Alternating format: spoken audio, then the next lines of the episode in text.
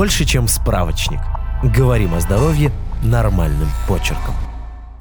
Откуда на лице берется клещ Димодекс? Иван уже несколько лет борется с акне на лице. Врачи говорили, что прыщи пройдут, как закончится пубертат. Но нет, ему уже 30, а воспаления никуда не делись. Ваня пробовал и болтушку, и кремы из аптеки, не помогло. Решил обратиться к популярному дерматологу из соцсетей. Врач на онлайн-приеме сказала провериться на демодикоз. Мол, в коже живут клещи, от них и прыщи.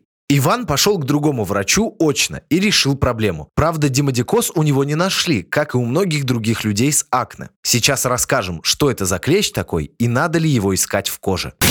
Кто такой демодекс и как он появляется на коже? Демодекс – нормальный обитатель кожи у взрослых и пожилых людей, но с ним не рождаются. У детей нет демодекса на коже, а значит, он появляется на ней при контакте кожа к коже. Присутствие демодекса никак не сказывается на здоровье. Только в редких случаях его количество превышает границу нормы и тогда говорят о демодикозе. Так называют воспаление волосяной луковицы. Правда ли, что демодикоз вызывает акне? Нет, это не так. Люди с акне и правда в зоне риска развития демодикоза, но лишь потому, что в их коже содержится много сала, а демодекс им питается. Демодикоз может стать следствием, но не причиной обострения акне. Как проявляется демодикоз и что делать, если симптомы похожи на мои?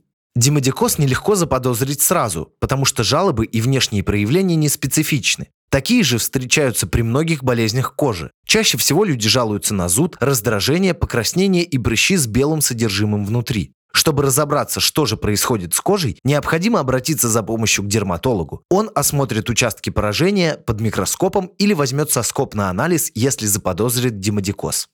Надо ли лечить демодикоз? Если у вас нет жалоб, но в коже нашли демодекса, ничего делать не нужно. Но если есть жалобы и врач подтвердил диагноз, понадобятся препараты, которые снижают количество подкожного клеща. Это могут быть противопаразитарные лекарства и вермиктин и перметрин, антибиотик метронидозол и серная мазь. Однако врач подбирает лекарства. Самостоятельно это делать не нужно. Если ваша кожа внезапно стала чувствительной, покраснела и покрылась воспалениями, обратитесь к дерматологу за помощью. Подписывайтесь на подкаст «Больше, чем справочник». Ставьте оценки, оставляйте комментарии и заглядывайте на наш сайт kuprum.media. Прочитать полную версию статьи вы можете по ссылке в описании к подкасту. Еще больше проверенной медицины в нашем подкасте «Без шапки». Врачи и ученые, которым мы доверяем, отвечают на самые каверзные вопросы о здоровье.